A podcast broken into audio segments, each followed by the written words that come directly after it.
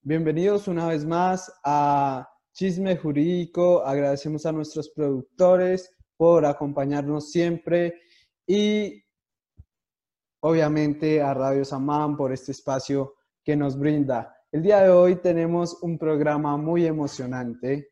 y, y bueno, Camila. más adelante les contamos de eso, Cris. Sí, sí, más adelante sabrán de qué va el programa y, y bueno, yo creo que, que podemos ya ir conociendo un poco a nuestra invitada, ya que debemos aprovechar muy bien el, el espacio del día de hoy porque hay muchas cosas por decir. Así que Camila, bueno, cuéntanos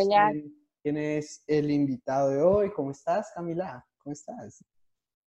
Hola, Cris, yo estoy súper bien, gracias a Dios. Aquí hoy solo nos tocó a los dos, ¿no? Porque Juliana estaba un poco ocupada. Sí, Juliana. Así que... Nos, nos dejó. Así Sí, hoy abarcaremos un panorama internacional y nuestra invitada del día de hoy es la doctora Marcela Muriel, profesora de nuestra universidad. Ella es abogada con posgrado en Derecho Comercial, asesora en asuntos de comercio internacional, docente universitaria de Derecho Comparado, contratación internacional, inglés jurídico, traductora, especialista en documentación jurídica y comercial, mejor dicho, que no es eh, Marcela Muriel. También dice que es amante al cine y a la lectura y del café. Bienvenida, doctora Marcela Muriel. Yo también amo el café. Bienvenida, doctora. Muy buenas noches. Les agradezco mucho esta invitación. Estoy muy honrada de que hayan querido contar con mi participación para la sesión de hoy y espero pues que tengamos una eh, sesión eh, bastante interesante y que nos ponga también a pensar sobre los temas que se van a plantear hoy para poderlas desarrollar en un futuro, eh, obviamente con otros ponentes que tengan seguramente más información sobre el tema a medida que se vaya presentando. Eh, claro que sí. Eh, nuestro tema, eh, como no lo habíamos mencionado, y es hora de sorprenderlos con el tema, es un tema bastante interesante y, y lo es tanto por,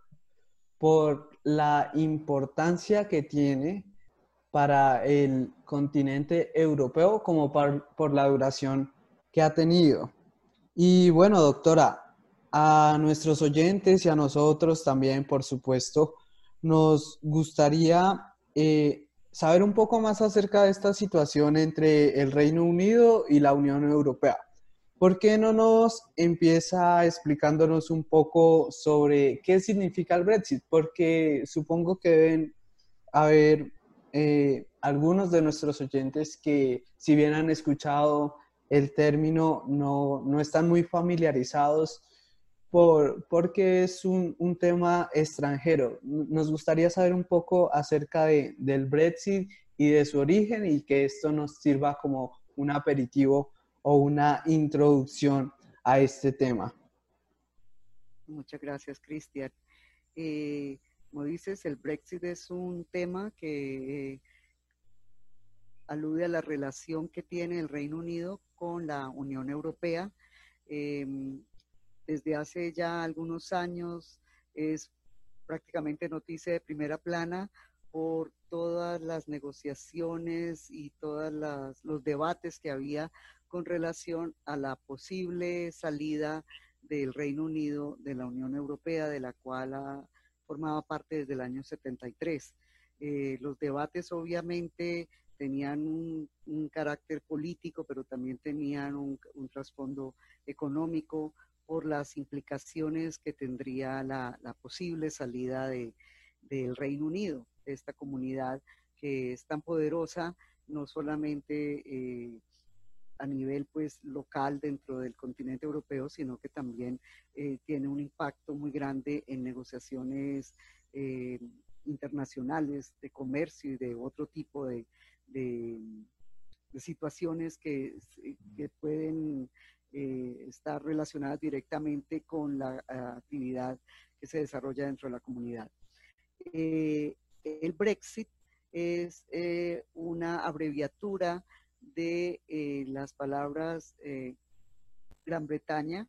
y, salida en inglés, o sea, Brexit. La, salida en inglés es exit, entonces se hizo esta abreviatura para eh, referirse a lo que se estaba debatiendo desde hace algunos años eh, con relación a, las, a, la posible salida del, del, Reino Unido. El Reino Unido eh, estaba muy dividido en cuanto a la toma de esta decisión, dado las implicaciones que tenían y las personas que no estaban viendo esto como una eh, ventaja, pues obviamente eh, estaban muy en contra de que esta eh, decisión se tomara, dado que veían las posibles afectaciones a nivel general en el sentido de cuestiones eh, migratorias y económicas, pero también a nivel personal, porque muchos de ellos tenían negocios particulares que podían o no verse afectados. Y las personas que estaban a favor de em, la salida del Reino Unido de la Comunidad Europea, eh, decían, pues es que nosotros en realidad no nos estamos beneficiando tanto como, creemos, nosotros podemos solos, nosotros queremos tener nuestra independencia política y económica y estar atados a la Comunidad Europea donde no solamente pues tenemos que seguir la legislación que, que se maneja en la comunidad, sino también eh, aceptar políticas migratorias y legislación que afecta eh, el, medio ambiente, que podamos estar o no de acuerdo, pues es una cuestión que, que, no queremos seguirnos sujetando a esto, además de las implicaciones económicas que implica, eh, las implicaciones económicas que tiene el hecho de ser miembro, pues que tienen unas cuotas de dinero muy altas que pagar para el sostenimiento. Entonces estos debates eh, fueron muy extensos, muy largos, em, hubo mucha, mucha, a ver, em, discusión eh, a nivel político sobre todo, eh, durante todo este tiempo que se dio eh, de la análisis de la posibilidad de la salida, se presentaron tres, estuvieron armando tres primer ministros, que fueron Cameron, que fueron Theresa May y el actual que es Boris Johnson, algunos con unas posiciones más conservadoras que otros. Entonces esto fue algo que acaparó la las noticias de, las, de la sección internacional de toda la prensa eh, por las implicaciones ya mencionadas. Em, en el, ah, el, primer ministro Cameron, que fue la, el, ah, que estaba en el momento del 2015-2016, eh, planteó entonces la posibilidad a los habitantes del Reino Unido de, de, hacer un referendo para determinar si en realidad había el interés por parte de los ciudadanos de, llevar a, cabo esta, esta salida del Reino Unido de la Unión Europea y el referendo lo pusieron de una forma muy concreta, está de acuerdo sí o no. Y eh, la gran sorpresa fue que eh, pues estuvo muy, muy, a ver, ¿cómo se llama? Reñida. Muy reñida, exactamente, la votación, pero eventualmente con una mayoría del 51% ganaron las personas que estaban a favor del Brexit, de la salida. Y eso fue eh, iniciativa de Boris Johnson, ¿cierto? No, eso fue iniciativa de David Cameron, que era el primer ministro de la época. Entonces, ah. esto pues ocasionó también una, una situación pues muy polémica. Eventualmente Cameron renunció y lo sustituyó Theresa May, que fue la, la la primer ministro a continuación de Cameron, que le tocó pues toda esta situación donde ya estaba demostrado que los ciudadanos querían, eh, en su mayoría, aunque muy reñido, eh, muy reñida esta, esta votación, querían eh, retirarse del Reino Unido, pero pues obviamente esto implica una cantidad de, de negociaciones en todos los aspectos que no podían hacerse de una forma rápida y se presentaron una cantidad de propuestas que fueron rechazadas eh, en, el sentido de que los, partidarios del Brexit eran personas que querían en su gran mayoría hacer lo que se llama una salida dura, o sea, sin tanta negociación y sin eh, tener en consideración eh, muchos factores, sino nos queremos retirar, denos una fecha y nos retiramos. Pero pues eh, hay factores no solamente económicos, sino humanos que hay que tener en cuenta y estas negociaciones se postergaron en el tiempo. La Unión Europea también se vio muy presionada con esta situación, dado que era en realidad el primer país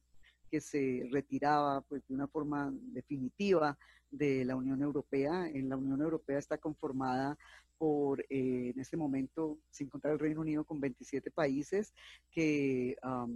han decidido pertenecer a esta, a esta grupo político, a esta Unión eh, Europea por eh, diferentes razones y no todos están, se acogen a, a las mismas medidas, pero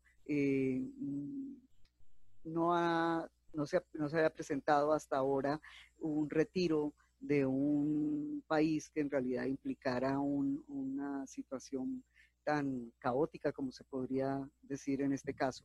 Entonces, la Unión Europea también eh, estaba presionada por esta situación. Ellos tienen la posibilidad de pues, negociar y plantear, pero se presentó esta, esta actitud pues de la, de la los líderes políticos en el Reino Unido, que los que estaban a favor del Brexit, pues eh, promulgaron por una eh, salida rápida. Eh, ya la, la, renuncia de Theresa May vino Boris Johnson, que es de un corte muy conservador y más bien de derecha, que estaba totalmente partidario de la, del retiro del Reino Unido y eh, por lo tanto eh, ya fue durante su mandato que se lograron culminar las negociaciones, eh, obviamente con la aprobación de la Unión Europea de la cual hacen parte. esto pues, toma, toma tiempo para análisis, pero ya en enero de este año, del 2020, la, la Unión Europea aceptó el retiro, el retiro del, del Reino Unido y este se formalizó el 31 de enero de este año. Entonces, se puede decir que a partir del primero de febrero, la Unión, el Reino Unido no hace parte de la Unión Europea. Pero eh, se da una especie de etapa de transición, es como lo que nosotros aquí en Colombia llamamos el empalme, pues para poder eh, atar todos estos nudos que quedan sueltos con el retiro de un país que es una potencia, en este caso, eh, formaba parte de la Unión Europea.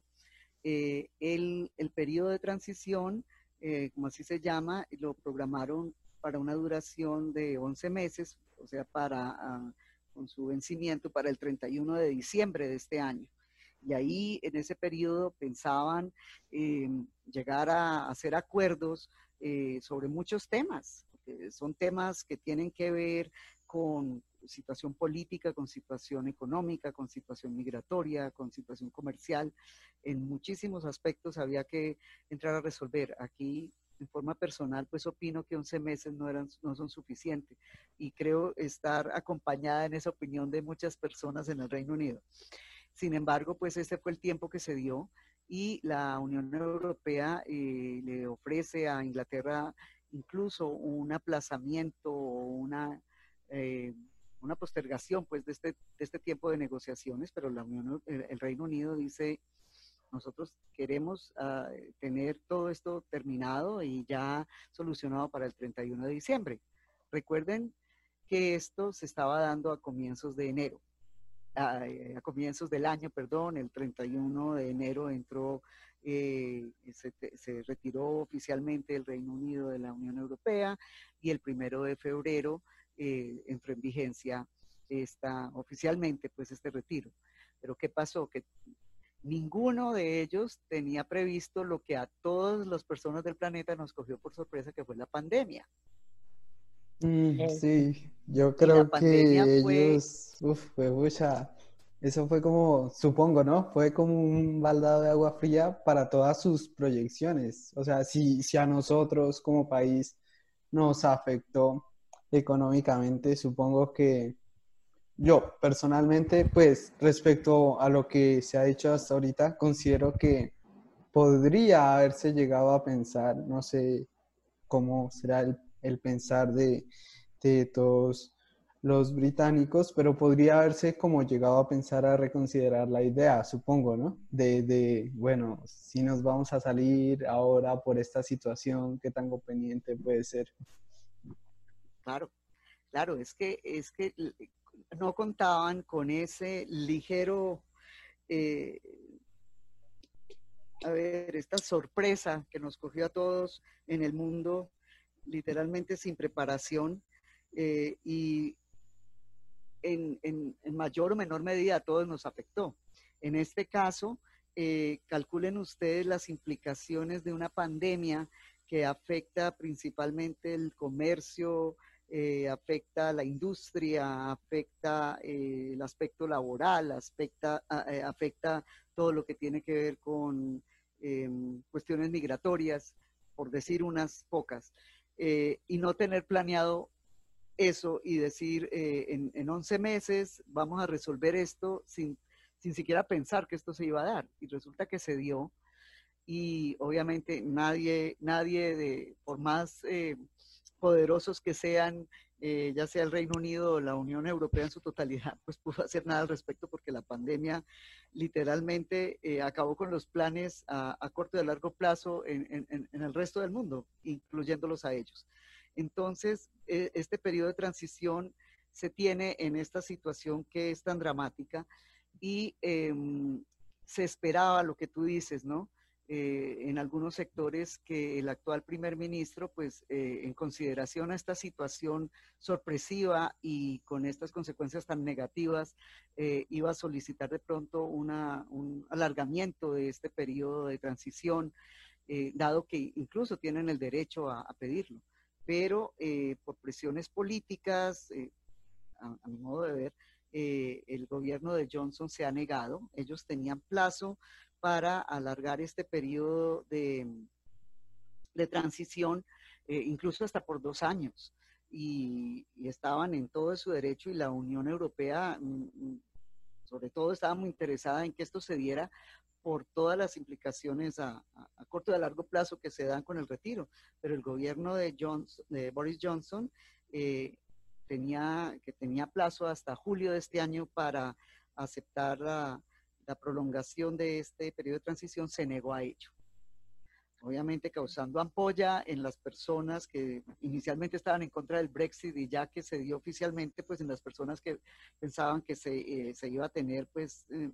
en cierta forma, más responsabilidad en el manejo de toda esta toma de decisiones que afecta a tanta gente.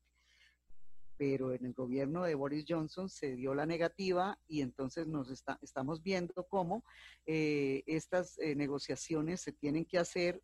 en cuestión de nada. Estamos en septiembre, el, eh, el periodo de transición vence el 31 de diciembre de este año, o sea, tenemos 90 días y la pandemia impidió el desarrollo de muchas negociaciones, pues por todo esto del confinamiento, etcétera. Y eh, la, eh, el Reino Unido insiste en que van a resolver todo este cúmulo de, de, mm, de aspectos en, en, lo que queda en 90 días con lo poco que se ha llegado a resolver ahora debido al COVID-19. Entonces esa es la situación. La situación en este momento es incierta. Eh, obviamente a, futuro, porque en este momento eh, una de las cuestiones que hay que tener claro es que a pesar de que oficialmente se dio el retiro de el Reino Unido a partir del primero de febrero, eh, ellos siguen durante todo este periodo de transición con las obligaciones adquiridas y siguen los tratados en este, en este momento que los, que los favorece y que los obliga, siguen en firme hasta el 31 de diciembre del 2020, cuando ya ellos, entonces, una vez culminado el periodo de transición, ya se retiran oficialmente y ya empiezan a entrar en vigencia todas las modificaciones. O sea que en este momento estamos, como se dice, en una época de stand-by. Eh, no se hubieran afectado tanto eh, eh, esa variedad de sectores de no haberse presentado la pandemia pero la pandemia se presentó y digamos que eh, la gran mayoría de sectores pues, que tienen impacto en la economía del país se vieron afectados. Eh, fíjense ustedes en la parte comercial, hubo cierre de fronteras, hubo, hubo cierre de empresas, hubo em, cancelación de contratos a muchas personas, hubo un aumento del desempleo altísimo, eh, la industria turística quedó en cero, eh, el confinamiento trajo pues todas las repercusiones que nosotros aquí en Colombia también nos ha afectado, a ellos también, y em, esta situación hace que eh, al menos, por lo menos la, la situación temporal, pues eh, a pesar de la pandemia, eh, estos tratados y estos acuerdos que habían existido cuando el Reino Unido era miembro de la Unión Europea, pues todavía están en vigencia, pero no se sabe qué va a pasar eh, a partir de entonces y las implicaciones, pues es lo que quiero hablar con ustedes un poquito más extensamente ahora cuando ustedes entren a, a debatir este, este tema. Bueno, ya tocaste varios aspectos importantes, la verdad. Yo tenía mucha duda acerca de los tratados, pero yo creo que ahí alcanzaste a responder. Una de las preguntas que tengo es que cuáles pudieron ser las razones por las que Gran Bretaña pudo tomar esa decisión. Tú mencionabas el aspecto económico y obviamente tenemos en cuenta que eso es súper importante, pero también hay unas situaciones sociales, sobre todo el tema de los recursos de los contribuyentes que asignaban a la migración. Entonces, para ver si nos podías como profundizar un poco más en este tema. Em, a ver, así eh, a grandes pasos podría decir que eh, el Reino Unido, em, que se unió a partir del año 73, lo hizo en la época que esta era la Comunidad Económica Europea. Y la palabra económica es más o menos la, la palabra clave aquí de esta unión. Eh, ellos obviamente lo hicieron con la mira de beneficiarse al pertenecer a, la Unión Europea o los países que ya la conformaban, precisamente por eh, los beneficios que habría a nivel comercial y a nivel arancelario y eh, eventualmente pues en situaciones laborales que beneficiarían pues a todos los miembros de la, de la Unión. Eh, sin embargo, eh, el Reino Unido nunca fue muy partidario de, eh, como de acogerse a todas estas regulaciones que se imponían a todos los miembros de la comunidad y ellos se mantuvieron, digamos, en una posición más bien eh, distante, se puede decir, eh, en aspectos tales como eh, la parte, por ejemplo, de la, de la moneda. Ellos nunca quisieron eh, hacer parte, ya que hacían parte de la comunidad eh, europea, hacer parte de la eurozona y ellos siguieron por sus razones, obviamente también muy válidas, de conservar su dinero, que es la libra esterlina. Ellos tampoco quisieron hacer parte de eh, la, la, zona Schengen, donde el espacio Schengen, pues que tiene unas restricciones, a, ver, un límite en las restricciones Em, de tránsito de las personas, es decir, las personas una vez tienen la posibilidad del ingreso a esta zona, pues tienen una facilidad de tránsito, a eso es lo que me refiero, que creo que me enredé un poco ahí en explicar, eh, pero eh, el Reino Unido se ha mantenido más bien distante en esto y eh, ellos en sus argumentos pues de las de las de los grupos que están en pro del Brexit arguyen que en realidad los beneficios económicos no se veían eh, comparativamente con la inversión que tenían que hacer ellos, eh, tan alta pues para, para, el sostenimiento de la Unión Europea, porque como ustedes verán, si ustedes eh, estudian un poquito la historia de la comunidad europea, los países que inicialmente la formaron pues son los que nosotros consideramos las potencias en Europa, ¿no? A nivel industrial y a nivel comercial. Pero con el tiempo se fueron uniendo países que en realidad buscaban más beneficios que aportes y eh, e, el mundo ha tenido épocas de, depresión económica y de crisis económica y una de las crisis que más afectó a Europa fue la crisis del 2008 donde la Unión Europea tuvo que salir a, brindarle ayuda a algunos de sus miembros que estaban en una situación totalmente eh, en negativo y tuvieron que hacer unos aportes eh, millonarios pues para que estos países no, no se vinieran a, pique. Entonces, eh, el Reino Unido, que eh, en este momento las voces más a favor del Brexit eran las más conservadoras y más de derecha, decían, pero nosotros, ¿por qué tenemos que estar ayudando a estas personas que de por sí, cuando ingresaron ya lo, estaban haciendo en una situación más bien poco favorable y ahora nosotros tenemos que sacar de nuestros recursos que podríamos invertir en nuestro territorio eh, para, para, para, países que, que, obviamente entraron acá por los beneficios más que por la colaboración. Y a eso, se sumó... Sí, dime. Qué pena. Eh, no, no, claro, todas estas situaciones, pues, es que uno ve el aspecto económico y, y, digamos, eso es prácticamente lo que, lo que influencia muchas decisiones de los países, y no solo europeos eh, o de otros continentes, sino de, incluso de los países latinoamericanos. Por ejemplo, darle incluso más primacía al tema económico de la reactivación económica en tiempos de pandemia que enfocarnos en, encerrar a la gente y, buscar prevención en salud, sino que tratamos de buscar, es que tratando de salvar nuestra economía, yo creería que de alguna forma ellos, si bien no, no, estaban, en, no estaban colocando en riesgo su economía, como usted dice, eh, lo que estaban haciendo es,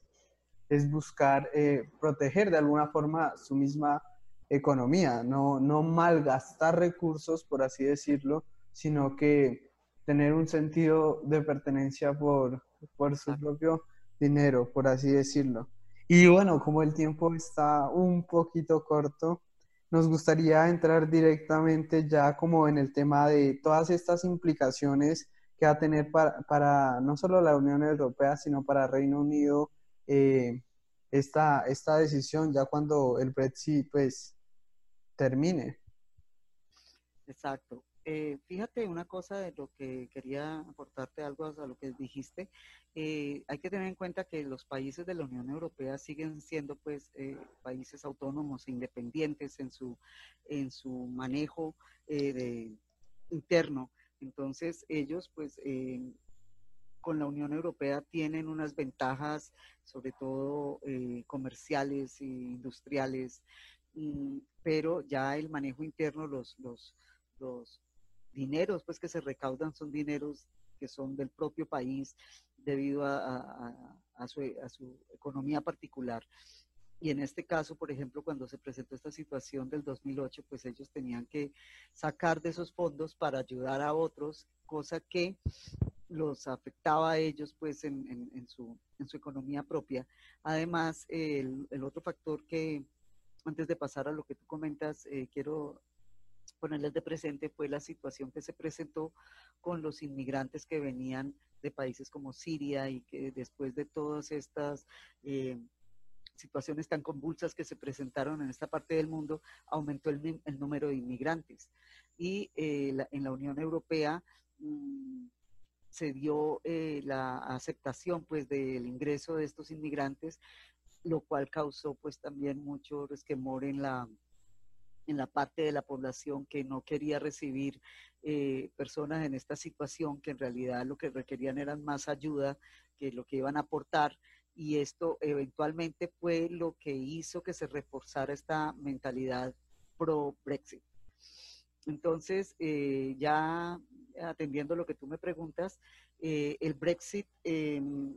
como les digo, en este momento está en la etapa de transición y eh, se están llegando a unos acuerdos. Eh, principalmente a nivel comercial, lo que se espera es que eventualmente el Reino Unido llegue a un tratado de libre comercio con la Unión Europea.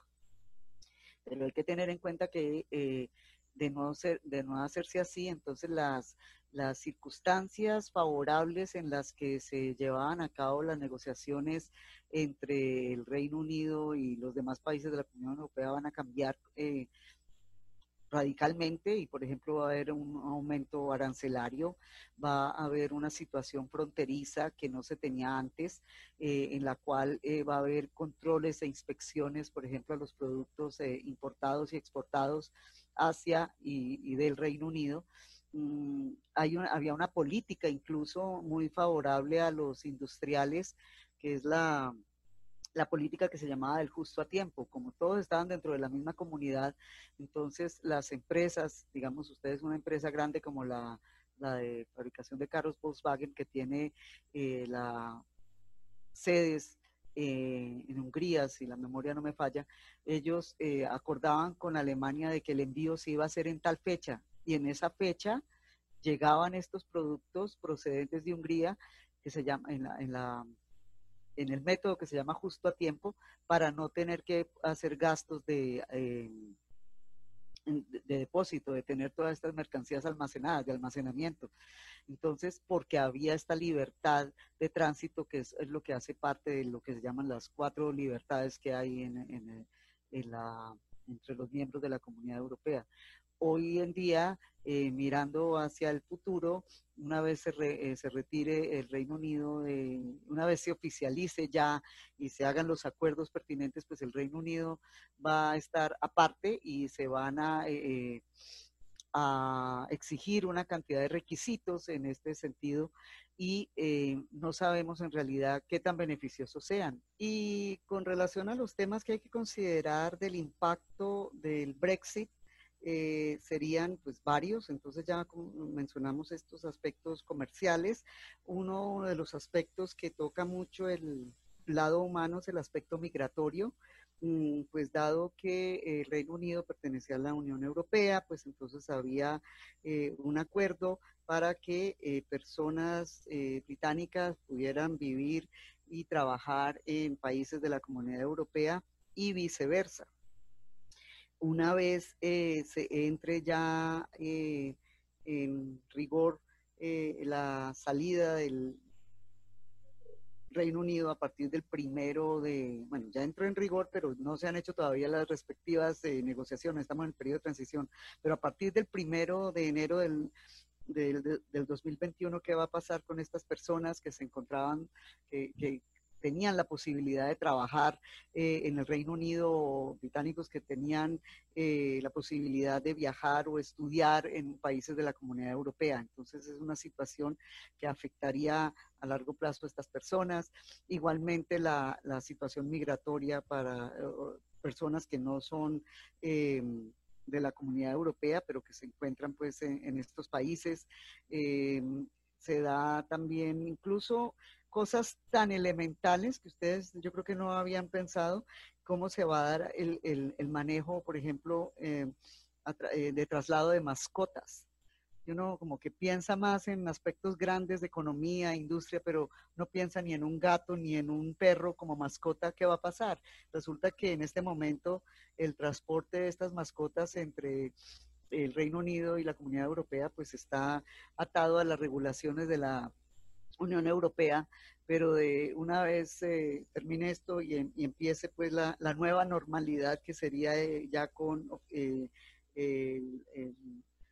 Reino Unido por fuera, entonces los requisitos para poder transportar una mascota de y hacia el Reino Unido tendrían que iniciarse cuatro meses antes del viaje para poder cumplir con todas las regulaciones. Entonces, hasta ese punto se tiene que analizar toda esta situación. Por eso les decía yo que estos 11 meses de transición son en realidad muy cortos y si se atraviesa una pandemia, pues todavía hacen la situación más grave. Mm, ventajas tendría eh, eh, en el sentido de que ya el Reino Unido sería muy autónomo en todas sus políticas de comercio y economía y no estaría atado mm, a ninguna de las regulaciones a las que eh, se tienen que someter los países de la Comunidad Europea. Eh,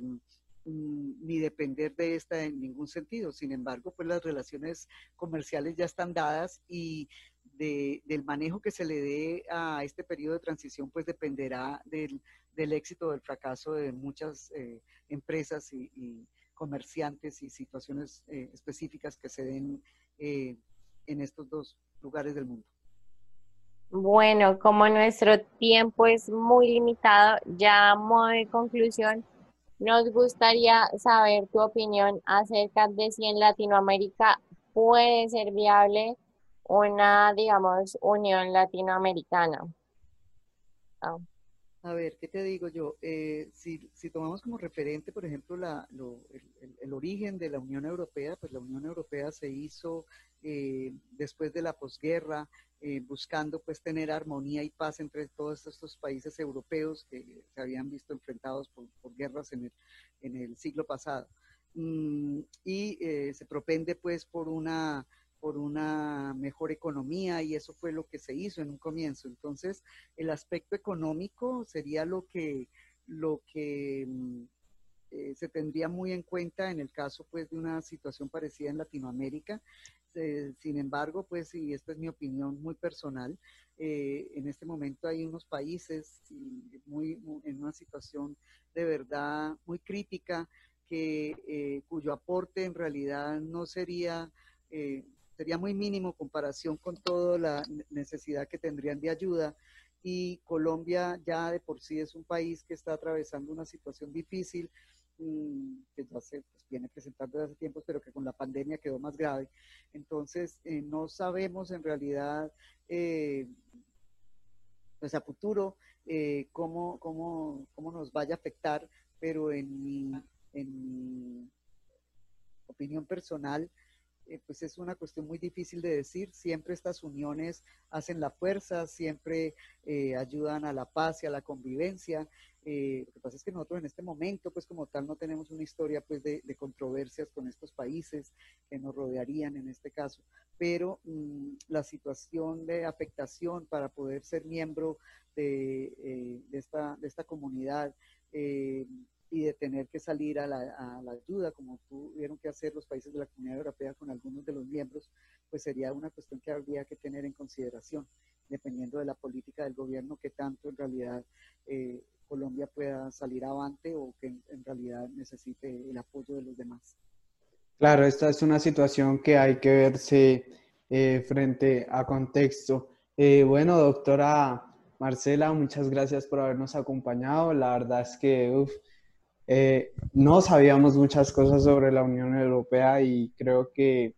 a pesar de ser un espacio muy corto, usted logró enseñarnos bastantes cosas muy importantes, estos apuntes eh, que podremos percibir. Y nada, muchas gracias por estar aquí, esperamos poderla tener aquí pronto. Y no se olviden de sintonizarnos por Radio Samán los días viernes a las 6 de la noche pues muchísimas gracias por la invitación. Fue un placer tener eh, eh, la oportunidad de compartir este espacio con ustedes. este tema, como les digo, es apasionante, interesante y muy eh, de actualidad, de modo que los invito a que le sigan, que le hagan un seguimiento a la noticia y estaremos entonces pendientes de todos los cambios que se den y estaremos comunicándonos para poder entonces volver a tener otra oportunidad de reflexionar sobre este tema. Muchísimas gracias nuevamente y les deseo una feliz noche. Vale, igual. Gracias, profe. Que estés muy bien.